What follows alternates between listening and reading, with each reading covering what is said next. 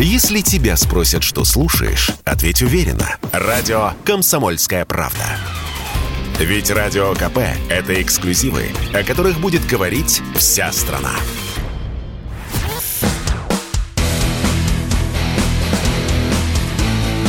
Программа с непримиримой позицией. Утренний Мордан. Всем здравствуйте! В эфире радио «Комсомольская правда». Я Сергей Мардан. Трансляция на YouTube-канале Мардан Live началась.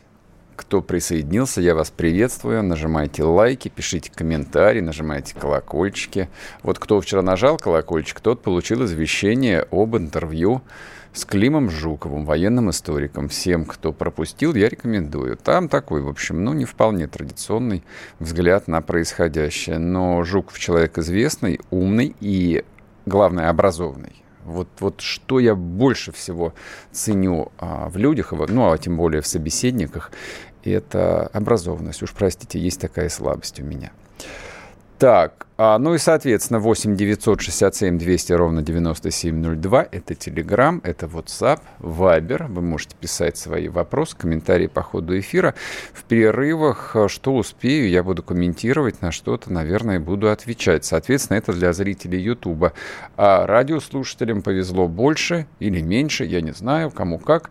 Они будут слушать новости короткие на радио «Комсомольская правда» и немножко рекламы. Так, ну давайте начнем с главного. Времени так много. А, вчера была годовщина.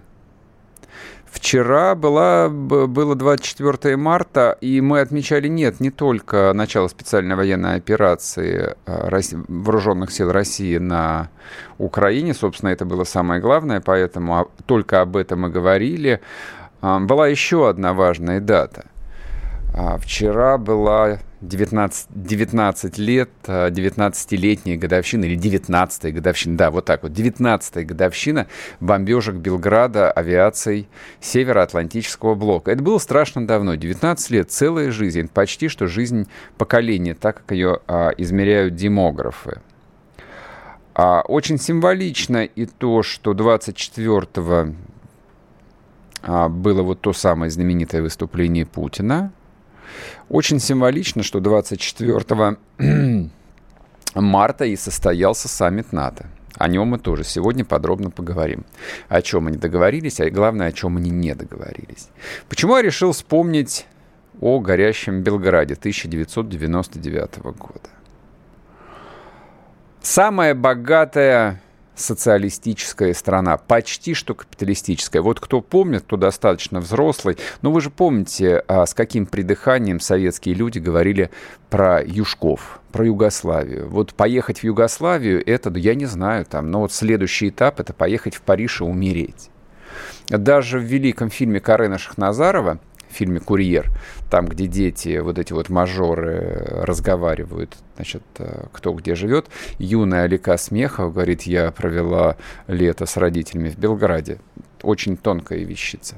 И вот это вот самый прекрасный цветущий Белград, но он относительно к 99 году был цветущий, потому что до этого там 4 года бушевала а, кровавая, просто кровавейшая гражданская война, то есть где э, и массовые убийства были, и этнические чистки, и расчленение людей, и продажа органов. Было все абсолютно, что только можно и нельзя было представить применительно вот к этой сытой, благополучной части Южной Европы. А 24 марта, соответственно, военные самолеты НАТО, американские прежде всего, начали Белград бомбить. И бомбили они его три месяца. Почему это стало такой э, мощной русской национальной травмой, понять довольно легко. Потому что русские люди вот тогда, в марте 1999 года, очнулись от морока потому что было очень легко примерить эту ситуацию на себя. То есть ее невозможно было не примерить на себя. я напомню, прошло 8 лет с начала перестройки, ну, считайте, почти 10 лет. Вот как Советский Союз пошел в разнос и закончился официально в 91 году. А вот в 99-м, в марте 24 точнее, марта 99 -го года, многие, а на самом деле все очнулись и поняли, что это пролог грядущей судьбы России, вот так, как он должен выглядеть, если двигаться по этому самому выбранному магистральному пути, который определили для России ее великие реформаторы, в кавычках, и Горбачев, и Ельцин, и все ельцинское окружение, там, и покойный Гайдар, и Чубайс, про которого мы вчера так обстоятельно поговорили. Там много достаточно людей, но что на них время-то тратить сегодня перечислять? И еще на один момент я хотел обратить внимание. Вот в марте 1999 года начались э, эти самые бомбардировки, которые закончились в середине лета. А 31 декабря 1999 года Борис Николаевич Ельцин отрекся от престола, и президентом России стал Путин. Поэтому, а, когда в последующие 20 с лишним лет самые разные люди в разные года недоумевали, да как же так, как же это могло с нами случиться, почему вот все пошло по этому сценарию, откуда взялся этот российский реваншизм, ну почему Путин оказался таким милитаристом, почему он никогда не верил Западу и вообще вот исторг Россию из этого прекрасного мира, легко ответить, вы просто слепые, вы глухие – либо у вас память, ну не как у аквариумных рыбок, но как у детей. Путин не мог стать другим. После 24 марта 1999 года а никакая другая судьба у России быть не могла. И все, все длинное президентство Путина – оно ну, в какой-то степени являлось реакцией вот на эти самые бомбардировки. И, собственно, и Путин, и другие э, там люди из его ближайшего окружения, то, ну, те, кого мы называем политиками или чиновниками, неважно, как угодно их назовите, они не зря а, вспоминали об этих событиях многократно за прошедшие 19 лет. Да, это травма, да, это был, наверное, момент истины для России. И для обывателей, в общем, а, сегодня а, там эти самые бомбежки Сербии не представляют никакого интереса, даже исторического, на самом деле. Людям все равно то, что происходит там в двух, трех, четырех тысячах километрах от них, тем более то, что происходило почти 20 лет назад, когда они были еще детьми или очень юными э, людьми. Это правда. Тут не надо себя обманывать, что вот мы до сих пор тут переживаем за судьбу сербов. Да нет, конечно. Мы в 99-м переживали не за судьбу сербов на самом деле. Мы понимали, что это наша судьба. Мы за себя переживали. Вот такой был вчера день. И вот в контексте этой даты, в контексте этой даты господам из Североатлантического блока пришла в голову мысль, что надо собраться – на внеочередной саммит именно 24 марта 2022 года. А у меня тут возникла такая мысль. А, по идее, есть же простой ответ. А, там сидят идиоты которые в исторических категориях вообще не мыслят, для которых история не имеет никакого смысла. Ну, нам же часто про это говорили что это вот мы зациклены на истории, или Путин зациклен на истории, на прошлом, а весь мир, он живет в будущем, он делает электромобили и рисует планы водородной экономики. Может быть и так. Я не исключаю. Может быть, действительно, это мы зациклены на истории. Хотя какая история? Это было 19 лет назад, вчера по э, историческим меркам, да и по меркам а, человеческой жизни это было совсем недавно.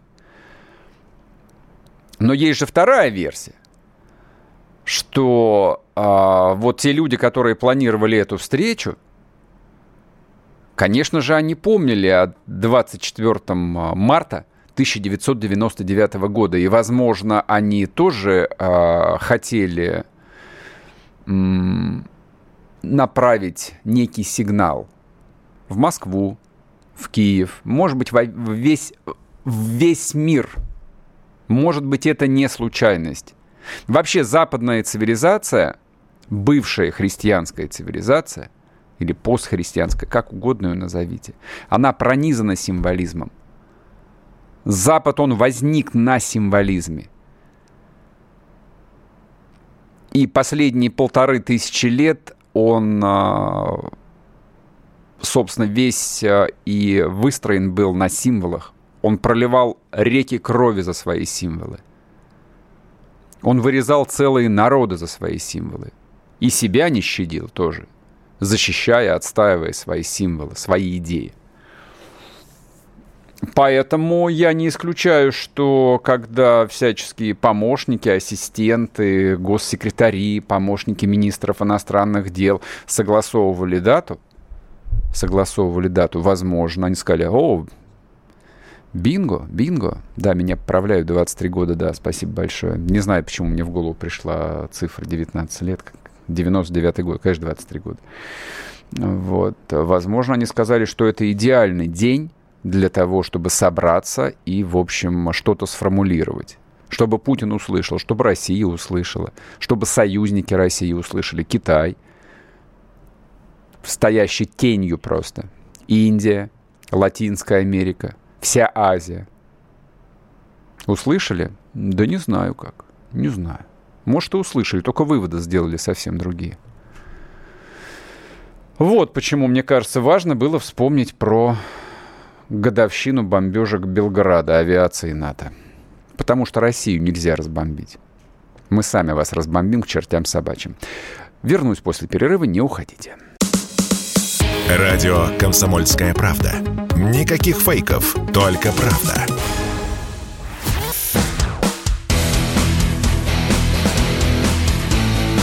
Программа с непримиримой позицией. Утренний Мордан. Всем здравствуйте!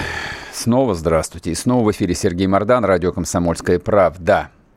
А, да, теперь про Украину, не переживайте. А, мне кажется, важно было начать с того, с чего я на- начал, потому что, ну, постоянно же задаются вопросы каждый божий день. А зачем? А ради чего? А почему? А нельзя ли было без этого обойтись? Ну, вот и сейчас уже в чате пишут, вот зачем гибнут там люди? Затем, затем, что логика истории, она вот такова – да, и она беспощадна к отдельной, к отдельной человеческой жизни. Поэтому все закономерно, все легко объяснимо. К сожалению, все очень легко объяснимо. Что происходило вчера весь день? Самые главные события. Да, а российская армия взят под контроль город Изюм Харьковской области. Это очень-очень важно. Это вообще самое главное стратегическое событие вчерашнего дня. Почему? А, потому что Изюм важен а, не сам по себе, а потому что в окрестностях Изюма находится гора Кременец. Вот, можете посмотреть на карте в разрезе, вот насколько она возвышается. Это такая, это очень важная высота. С нее открывается несколько десятков километров вокруг. С этой высоты можно обстреливать гигантскую территорию. С этой стороны, с этой горы можно корректировать артиллерийский огонь. С этой стороны можно запускать беспилотники. То есть в современной войне а, и в современной войне контроль над высотами является настолько же принципиально важным, как и в Великой Отечественной войне. Вот, собственно, как обстоят дела. Поэтому бои за Изюм были жесточайшие совершенно, упорные. Украинская армия защищала а, этот а, город, это место как бешеное. И это тоже правда. Но ничего не получилось. А что дальше? А после взятия Изюма, соответственно, открывается путь на Славянско-Краматорск. Славянск-Краматорск – это второй этап операции, это окружение Донецкой группировки. Сейчас она не окружена. То есть я понимаю, что каждый день поступают разные противоречивые данные, а, но мы друг друга обманывать не будем. Нет, сейчас, да, вот, собственно, Донбасская группировка ВСУ не окружена. Там достаточно крупных магистралей, по которым а, и производится снабжение, и производится ротация личного состава. Поэтому это а, след, следующий будет этап после взятия Мариуполя. Мариуполь. В Мариуполе продолжаются жестокие городские бои. Тут уже никто, в общем, не говорит о том, что главное вот спасти город, главное, чтобы не пострадали люди, это, к сожалению, все осталось в прошлом. То есть огромное количество видео, огромное количество фотоматериалов, да, Мариуполь производит совершенно там страшное впечатление. Но, как всегда, когда идут уличные бои, я вот не хочу вставать на скользкую и неубедительную дорожку, а вот у них там, но тем не менее, из свежего, из свежего это штурм американцами Масула иракского. Посмотрите на фотографии, во что превращается город во время штурма. А, там по-другому его брали, там просто бомбили, бомбили, бомбили, бомбили, не разбирая. Логично, потому что для американцев а, иракские арабы это, в общем, то, что называется на английском языке «сент-нигерс» песочные негры, вообще не люди, им не все равно. А для нас это наши люди, это наш город. Мариуполь — это наш город. И, собственно, вчера поэтому туда приехал а, Андрей Турчак, это глава политсовета «Единая Россия» неважно, неважно, что он от Политсовета Единой России. Он, он, э, Турчак, собственно, это важный элемент, важный человек во всей российской политической э, системе. Поэтому то, что говорит э, Турчак, это отражает именно позицию политического руководства России. Так вот, Турчак вчера прямо сказал, отвечая на вопрос местной жительницы, а что же будет теперь с Мариуполем, он сказал две очень важные вещи. Мы потом еще подробно об этом поговорим. А мы отсюда никуда не уйдем, и Россия восстановит Мариуполь. Очень важно это понимать. И я страшно был рад, э, что это вчера вот настолько э, четко прозвучало. Значит, вопросы, которые задавались вчера во время эфира, на которые во время эфира я не мог ответить, потому что я этой информации на лентах не видел, я ее видел потом. А по произошедшему в порту Бердянска. А, собственно, а что вы так страдаете? А по порту Бердянска, где, разгружали, где разгружались э, большие десантные корабли, украинцы нанесли удар точкой У, она была перехвачена. Соответственно, а, один корабль, большой десантный корабль «Орск» загорелся. Да, он загорелся от обломков. Чтобы он не взорвался к чертям собачьим, его притоми, притопили прямо у причальной стенки. Два корабля отошли в открытое море. Там на одном из них, насколько я видел на видео, был пожар, его тоже потушили. Так бывает. Так бывает. Это ж война. И, и я лично об этом не один раз говорил. А, совершенно прямо. То есть а, мы имеем дело с очень подготовленной, с очень большой, с очень мотивированной армией враждебного государства. Это не прогулка. Это не экспедиция военная, это настоящая тяжелая военная операция. Поэтому вот э, во время таких операций, да, бывают и довольно болезненные удары. Но если не впадать в истерику, если не превращаться в девочек-институток, которые закатывают глаза и падают в обморок, то согласитесь, что за весь месяц а это единственный вот такой болезненный удар. Ну и то, это как бы это удар, он важный с точки зрения, а, ну, поблизости, он громкий. О, боже мой, да, вот мы там вжарили по русскому кораблю. Ну, во-первых, а, русский корабль не взорвался, воду откачают, и он снова встанет в строй. Вот, собственно, и все. А больше ничего подобного и не было. Посмотрим, что будет дальше. Но если уж говорить о пиаре, а, тоже вчера звучали вопросы, но их задавали люди, плотно сидящие на украинских пабликах. Я не рекомендую вам сидеть на украинских пабликах не потому, что это не патриотично, а потому что украинская пропаганда очень здорово, очень крепко организована управляется она действительно из одного очень высокопрофессионального центра, вы точно ничего там не почерпнете, ну, кроме нервного расстройства. Значит, то, что раскачивал товарищ э, Арестович о том, что русская армия окружена, а, значит, в районе Бучи, Гастомеля и, Ир, и Ирпеня, или Ирпеня, не знаю, где правильно ударение поставить, простите. Ну, вчера а, и Коц выложил видео, как они едут по дороге из Арпеня. И как они едут, и как стоит колонна гражданских машин. Нет никакого окружения. А потом главное, вот поскольку я плотно сижу на этом потоке, я помню, что за последние 12 дней это третье сообщение, уже третье о том, что а, русская армия окружена а, вот а, в этих местах под Киевом. Третье. Не многовато ли, господа хорошие? Арестович делает свое дело. Молодец. Молодец, пусть делает. Мы все равно его расстреляем или повесим. При все, со всем уважением, причем, как врага. Но это же не значит, что вы должны э, Арестовича слушать или смотреть. Хотя он говорит на русском, в отличие вот от всех этих персонажей, которые жарят на своей бесовой мове, непонятной нормальному русскому человеку.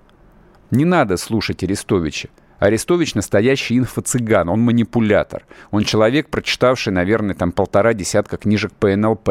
Вот, он умеет как бы вот э, работать на неокрепший, неподготовленный мозг. Я вам не советую. Вот, а значит, по Украине.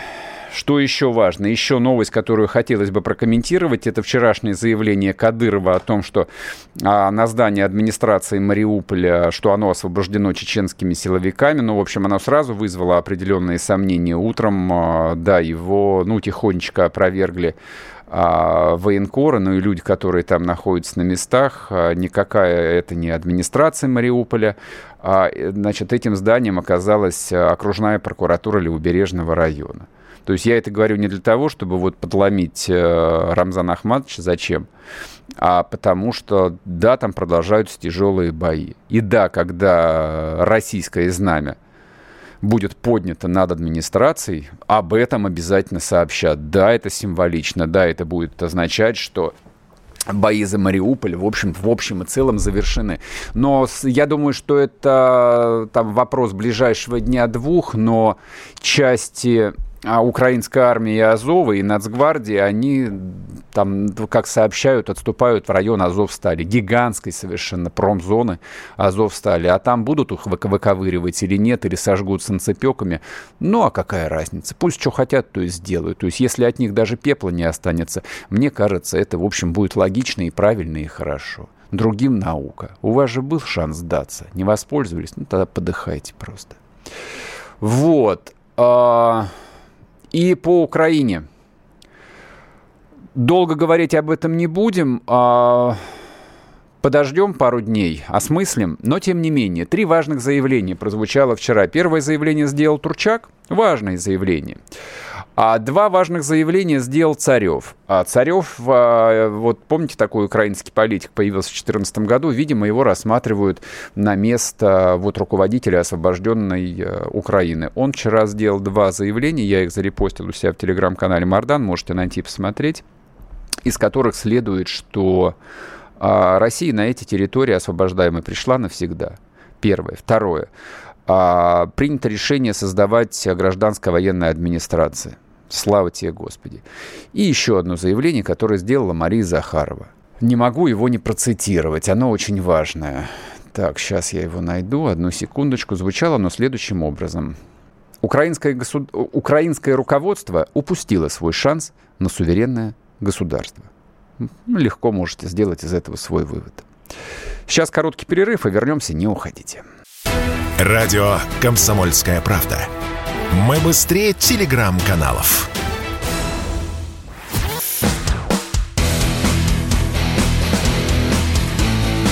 Программа с непримиримой позицией. Утренний Мардан. И снова здравствуйте, и снова в эфире Сергей Мардан, радио «Комсомольская правда», YouTube-канал Мардан Live, Телеграм-канал Мардан. Нам сегодня повезло, у нас есть связь со специальным корреспондентом комсомолки под Киевом Александром Коцем. Саш, привет. Да, доброе утро, коллеги. Какая обстановка в Киевской области? Там уже тепло, зелено?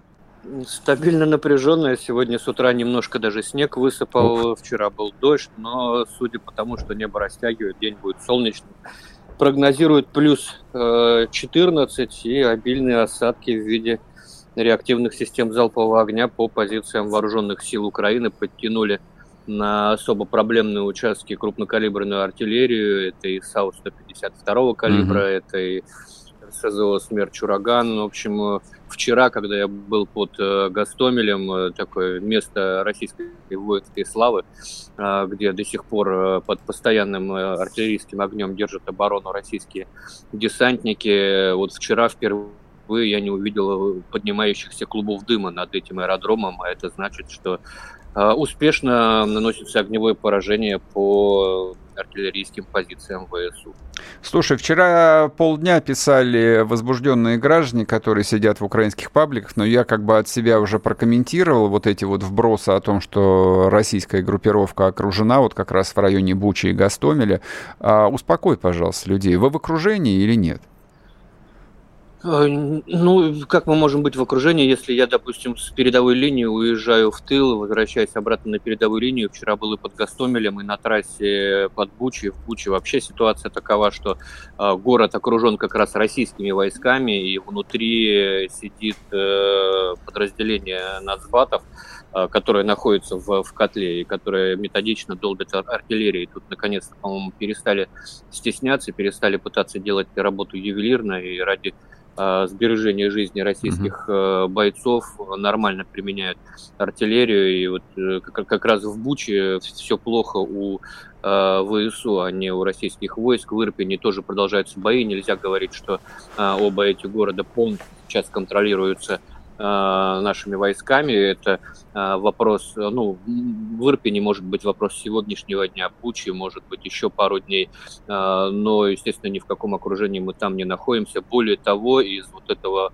адского треугольника продолжают вырываться беженцы. Вот мы вчера когда возвращались из этого места, по дороге обогнали колонну гражданских машин, там четыре машины ехало под белыми флагами, и в обратную сторону ехали колонны снабжения, которые подвозят провизию, боеприпасы как раз на передовой, поэтому никакого окружения нет, никаких э, дорог снабжения основных э, в Белоруссию тоже никто не отрезал, буквально там э, три дня назад я выезжал в Белоруссию пополнить запасы продуктов, и никаких проблем с проездом не испытал. А, единственное, что возводятся серьезные блокпосты. Угу. Наконец, э, насколько я понимаю, принято решение о создании военно-гражданских э, администраций. Да, вчера Царев написал, то, да. То, то, что очень сейчас необходимо, я об этом тоже в своем свежем материале написал, можно прочитать на сайте kp.ru, а, потому что, ну, как бы получилось так, что русская армия пришла, не стало ни света, ни воды, ни еды,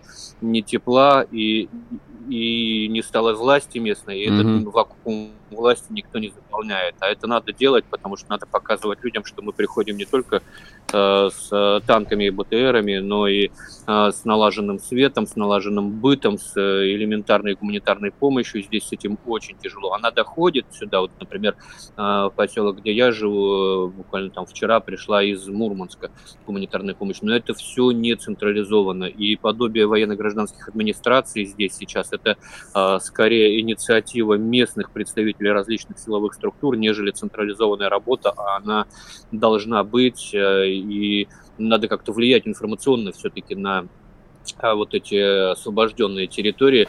А, территории здесь, вот, по крайней мере, на моем участке непростые, потому что здесь землю раздавали а, бывшим воинам АТО, и, mm-hmm. и семьи, и сейчас mm-hmm. здесь, а, а сами они э, за речкой Ирпень в территориальной обороны, но оттуда идут сигналы э, через наши спецслужбы, типа, если мы а, сложим оружие, вернемся, мы сможем спокойно жить, там, а, как, как мы жили раньше, нас никто не будет третировать. Вот эту работу надо вести, информировать, что да, если вы не совершали никаких преступлений, вы сможете спокойно вернуться, сложить оружие и жить со своими семьями на этих территориях.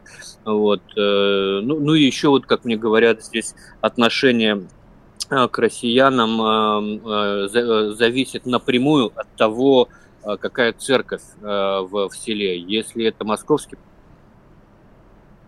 Так, пропал у нас коц. Дозваниваться будем? Да, сейчас попробуем до Саши по новой э, дозвониться. Вот, важно, важная вещь, говорит, мне кажется. Очевидно вот что, а, то есть это такое-то вот выстраданное долгожданное решение по созданию военно-гражданских администраций. Да, я и сам тут, а, наверное, всю эту неделю в эфире ругался и, в общем, кричал в пространство, какого черта, почему такая там а, импотенция, почему не принимается абсолютно очевидное решение. А, ну, я могу предполагать, почему. И, собственно, и вчера об этом я рассуждал здесь вслух, вслух во время программы.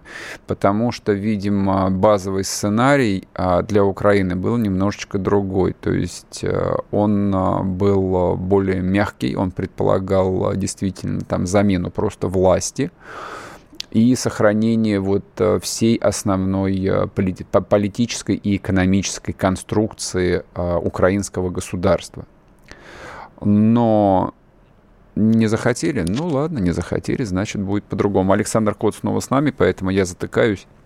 Саш, ты начал говорить о том, что многое зависит от того, какая церковь ну, в селе, в населенном пункте. Да, э, если это московский патриархат, то отношения с военными абсолютно ровные, то есть э, деловые, не то что встречают хлебом солью, но и никакого негатива не чувствуется. Uh-huh. Если это киевский патриархат, то люди, конечно, замыкаются, они разговаривать не хотят, они смотрят из-под лобья, либо прячут глаза под, при разговоре, в общем, там все немножко сложнее. И надо сказать, что сейчас службы в храмах не проводятся, uh-huh. вот в ближайшее воскресенье начнутся, начнутся службы в храмах храмах Московского патриархата, это тоже договоренность. Вот а филаретовцы решили пока не служить?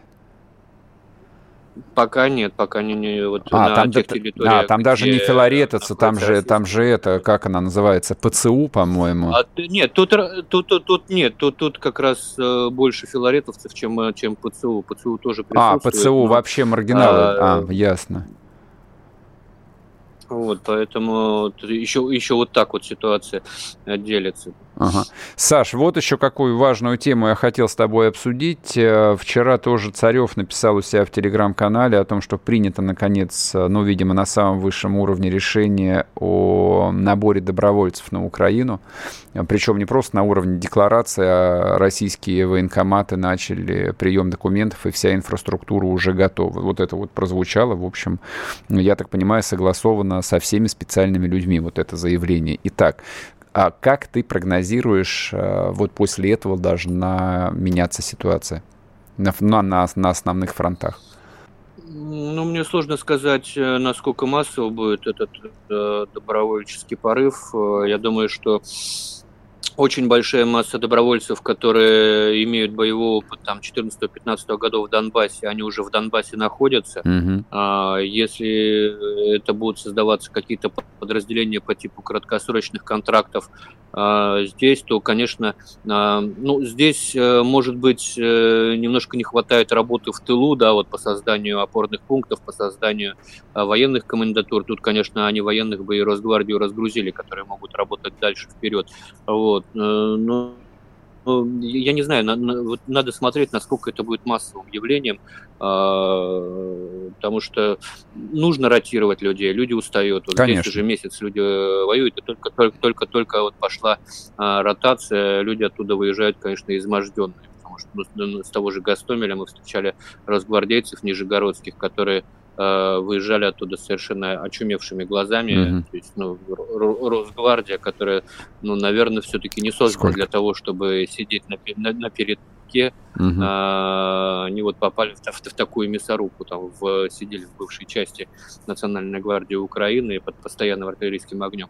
Вот, там сидеть должны профессионалы, да, контрактники, а а, в вот, работу тыловую, работу по а, зачисткам или, как здесь говорят, проверкам сел могут вести как раз и добровольцы. Но а, фронт большой, фронт работ большой. Я так понимаю, что пока историю с со штурмом, со взятием Киева решили немножко приостановить, решить вопрос на юге mm-hmm. с огромной группировкой зоне ООС, э, и уже вот этими силами, которые высвободятся, идти с юга там в сторону сначала Харьков, потом Киев.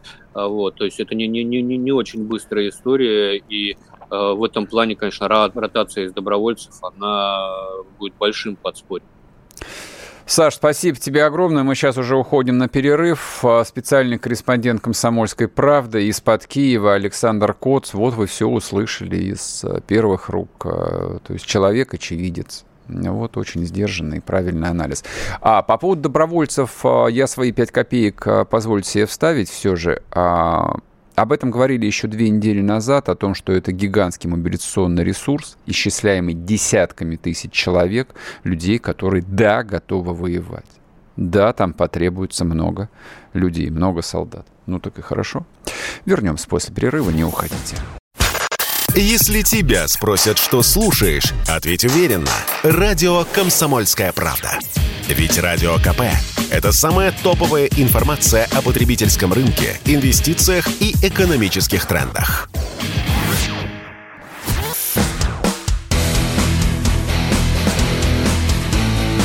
Программа с непримиримой позицией. Утренний Мордан. И снова здравствуйте, и снова в эфире Сергей Мордан, радио «Комсомольская правда». Идет трансляция на YouTube-канале Мордан Лайв. Кто не подписался, подпишитесь и не забывайте поделиться своим щедрым лайком, а также телеграм-канал Мордан работает для вас. А, так, а, друзья мои, в перерывах я отвечал. По поводу саммита НАТО, я считаю, по саммита НАТО надо поговорить. Мне кажется, этот саммит прошел именно вот в контексте Польши. Польша была глав, главным, главным, собственно, вот э, солистом э, в этом ансамбле, и накануне саммита было много заявлений. А поговорим об этом со Станиславом Стремедловским, экспертом по Польше. Станислав, приветствую вас. Доброе утро, коллеги. У меня вот какой вопрос. А, ну вот в России действительно есть некоторое а, непонимание, что такое Польша. Вот какой-то набор таких вот очень странных мифов, еще там советских, это досоветских. Вот, вот странная комбинация. Там Польша это антироссия, курица не птица, Польша не за границей. И вдруг а, многие с удивлением узнают, что Польша это очень большая экономика. Это очень такой э, мобилизованный, заряженный народ европейский. Это довольно большая армия, как выяснилось. Но у меня вопрос к вам вот какой. А с чем можно объяснить вот такую демонстративную агрессивность э, польского политического руководства, то есть который там, ну, чуть ли не к Третьей мировой войне тут э, призывали Байдена накануне встречи? Знаете, Сергей, ну для начала я хочу сказать, что вот, вот ваши бы слова да полякам в уши, потому что они наоборот считают, что страна у них и не такая большая второго сорта, угу. что экономика у них э, все-таки держится на, день, на средствах ЕС и, и немцах. Ну и армия-то польская тоже, в общем-то, она слабенькая, ей еще расти и расти. Хотя поляки действительно предпринимают в этом смысле большие усилия. А позиция Польши сейчас, э, опять же, следующая. Единственное, я только вначале хотел бы сказать, что вы знаете, на мой-то взгляд, вот сейчас на саммите НАТО главное была не Польша и, и даже не Украина, а Китай. Потому, потому что Байден приехал, чтобы разбираться с солидарностью союзников по Китаю. В апреле будет саммит есть Китай, и Байдену нужно выстроить европейцев. Uh-huh. Что касается Польши, то она, э, вот сейчас ее внешняя политика, она неоднородна, потому что есть позиция президента Польши Анджея Дуды, который поехал в Брюссель для того, чтобы говорить о постоянном присутствии американском военном на территории Польши. То есть создание, ну вот раньше, помните, там Дуда рекламировал идею форта Трампа, uh-huh. сейчас рекламируют идею такого форта э, Байдена, что ли хотя окончательное решение будет приниматься только через два с половиной месяца по усилению НАТО на восточном фланге. Это будет на саммите в Мадриде, а за два с половиной месяца можно, может все что угодно э, произойти. И есть позиция э, пана Презеса Ярослава Качинского, председателя правящей партии «Право и справедливость», который вместе с премьер-министром Матеушем Моровецким был в Киеве, и там Качинский озвучил идею международного миротворческого контингента. Так вот, Дуда на саммите НАТО, насколько я понимаю, эту концепцию даже не озвучивал. Угу. И в этом смысле самым интересным это будет сегодняшний визит Байдена в Польшу, который начинается в 2.15, и я хочу отметить сразу его интригующую особенность. Байден прилетает не в Варшаву, Байден прилетает в Жешу, Почему? Столицу Подкарпатского воеводства. Вот это хороший вопрос. Почему? Это, это столица Подкарпатского воеводства, которая граничит с Львовской областью, где расположено 80, где сейчас э, находятся э, десантники 82-й американской дивизии ВДВ. Значит, Байден там пробудет три часа, только после этого он прилетает в Варшаву. По предварительным данным, он будет говорить только с Дудой, но не с Качинским и не с Моровецким. Угу, угу. Есть тут интрига. А объясните, а в чем интрига? А почему не с Качинским? А он что, слишком токсичный для них, слишком правый? Это все а равно, а что числе... с таким Гитлером на минималках разговаривать. в, в том числе токсичные правы, но я думаю, тут дело в том, что американцы все же сейчас делают ставку в Польше на президенте, потому что Дуда и ранее демонстрировал свою полную лояльность американцам. Ну, например, в прошлом году, под конец прошлого года, он заблокировал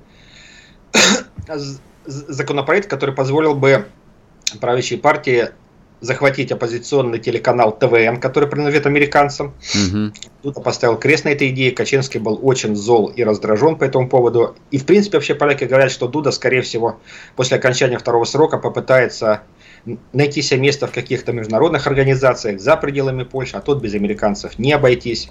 А Качинский это стратег. Качинский, знаете, это человек, э, который черпает свои идеи в межвоенной Польше, в Польше Пилсудского. А Пилсудский в свое время был и в Киеве, и во Львове. Угу. И Пилсудский именно был тем человеком, благодаря которому а, у Польши снова появились а, после 1920 года восточные кресы. Вот я думаю, что Байден здесь, ну, либо должен он благословить операцию польского входа в Западную Украину, либо наоборот он должен эту идею э, блокировать. А вы как думаете, благословит или нет? А, то есть не пугает э, Байдена, ну и, соответственно, и поляков не пугает перспектива столкнуться с э, русской армией однажды? Ну, глядя каких поляков, э, в общем-то, если брать польское население, то очень пугает, потому что все-таки, как ни крути, но если начнутся какие-то вооруженные стычки, то польская армия столкнется со страной, которая обладает ядерным оружием. И которая воюет всю свою историю. Э, ну, без, без перерыва причем. Вот э, что мне кажется, вот что европейцы забывают, то, что Россия воюет вообще все время. Знаете, мне кажется, тут дело не в том, что воюет все время, а в том, что она побеждает чаще всего. И мы-то уже один раз были в Берлине. Угу. Дважды. Не один, не, не один. Два, два раза мы были в Берлине за последние 300 лет. Вот. А мы, мы, мы были в Берлине, а, а кто там знает, а, а кто знает, чем закончится сейчас вот, это, вот эта польская авантюра, если она состоится. А может мы снова в Польше будем? Мы там тоже были. И неоднократно. Да было бы неплохо, на самом деле. Мне нравится и Польша, и поляки. Я вообще очень хорошо к польской культуре отношусь. Почему? Да, собственно, а что стесняться? Теперь стесняться а... нечего, все, как правило, а больше а нет. А какие там рестораны, какие там рестораны? Я давно не был в замечательном варшавском ресторане давны смаки хотелось бы снова бы вернуться. Слушайте, а они же, кстати, отличная идея. Они же говорят, кто там, а, Блинкин говорил о том, что Путин хочет восстановить даже не Советский Союз, а Российскую империю. Вот а, тут бы, конечно, полякам стоило бы прислушаться вот, к видному американскому дипломату. Так, хорошо. Согласен с вами, но, но, но они все же, поляки, более адекватные. Они, э, по, по крайней мере, вот по общению с моими польскими коллегами, я вижу, что они понимают, что Россия поляками управлять не хочет, потому что управлять поляками это как пасти табун ежей. Угу. Все время разбегаются и колючие. Поляки боятся скорее, что Россия нанесет удар и уйдет. Вот этого не боятся. И оставит вот э, всю эту руину, да, разгребать. Еще у меня вопрос. А, а с вашей точки зрения, ну хорошо, вот а, с а, польским гонором мы разобрались, а Байден а, рискнет или нет? То есть ведь это что же такой подъем ставок в этой эскалации? То есть понятно, что это не действие на территории страны НАТО, но это, в общем, все равно там поставит некоторые вопросы, и в том числе и перед НАТО, и перед Соединенными Штатами, если а, вот а, польские жолнеры начнут а, гибнуть а, где-нибудь там в Закарпатье под э, ударами калибров? Ну, тут, э, тут, тут, тут просто пока надо... Э, тут нужно вычислить для начала, а, а что вообще Байден думает о Польше, вот как он ее видит. То есть Польша это что? Польша это прежде всего раздражитель для России или Польша это сдерживающий элемент для Германии? Угу. Вот мне кажется, Байден скорее рассматривает поляков как сдерживающий элемент для Германии, а немцы все же при всем при том, ну, ведут себя не совсем проамерикански. Вот даже сейчас на саммит НАТО Шольц опоздал. Ну, когда такое было? Шольц опоздал. Обалдеть можно вообще. Да, он, а, не, он, соответственно, пропустил общее фотографирование, и он пропустил начало открытия НАТО генсеком Йенсом Столтенбергом. Это ведь так не, вот, не, это ж не случайно, мне кажется. Не случайно. И, кстати, вот Дода, ведь он когда говорит о, о, о большем присутствии Америки, он говорит не только о военном присутствии, но и экономическом. Угу. А это идея фикс Польши. То есть э, поляки хотели бы, чтобы США предложили план Маршала не для Украины, а для Польши. Чтобы Польша таким образом была подкачана экономически американцами, чтобы она стала влиятельнейшим игроком в Центральной и Восточной Европе, и, соответственно, ну, если она будет там влиятельным игроком, то она будет оказывать влияние и на Западную Европу, то есть на немцев. Вот даже вот, вот э, сегодня должно выйти большое интервью э, Ярослава Качинского польскому порталу «Польска Таймс». Угу. Кое-какие отрывки я видел. Э, ведь Качинский в этом интервью, он ругает и немцев, он ругает и Францию, и ругает их не в каком-то конкретном контексте, а именно за их пророссийскость, напоминая, что по замыслу Бисмарка Европой должны управлять и Германия, и Российская империя. А слушайте, вот э, эта антироссийская заряженность, э, ну, того же Качинского, ну и довольно большой э, там группы польских политиков, она же имеет э, вполне себе рациональное какое-то обоснование. То есть это вот не та пресловутая русофобия, про, про которую нас любят из телевизора говорить. Это экономический подтекст или нет? У нас там полминуты буквально. Э, да, вы совершенно правы. В свое время Ярослав Качинский несколько лет назад в радиостанции одной сказал следующую фразу, что мы могли бы подружиться с Россией, но если бы Россия э, согласилась с нашими интересами в Центральной и Восточной Европе, хотя я не думаю, что Россия на это пойдет. Mm-hmm. Вот, вот это объяснение. Качинский, может быть, и хотел бы разделить с Москвой Центральную и Восточную Европу, но он в это не верит. Спасибо большое. Станислав Стремедловский был с нами, эксперт по Польше. А, ну, в общем, а, посмотрим, поживем, увидим, как а, товарищ Байден пообщается с Дудой, вот, что они решат. Вот. Если поляки захотят войны, они говорят, что они хотят войны, ну что ж, они вполне ее могут получить. Для поляков обычно это заканчивается очень печально, но история никого ничему не учит. Поживем, увидим. Короткий перерыв, вернемся. Я на Ютубе.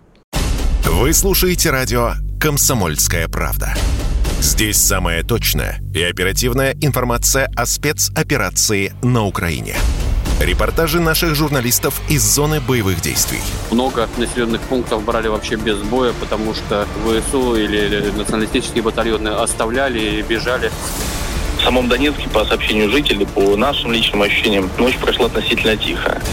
Мне командир сказал, что у них там просто интенсивная перестрелка идет с обеих сторон. Заявление официальных лиц – Поэтому рассказывать, что Россия не вела переговоры или отказывалась, ну, это вранье. А 8 лет что мы делали? Ждали, терпели, просили, показывали, демонстрировали материалы. Комментарии экспертов. Ошибки совершила киевская власть, потому что на ее территории происходил конфликт. Срочные новости о ситуации вокруг Украины слушайте 24 часа в сутки на радио «Комсомольская правда». Никаких фейков, только проверенная информация.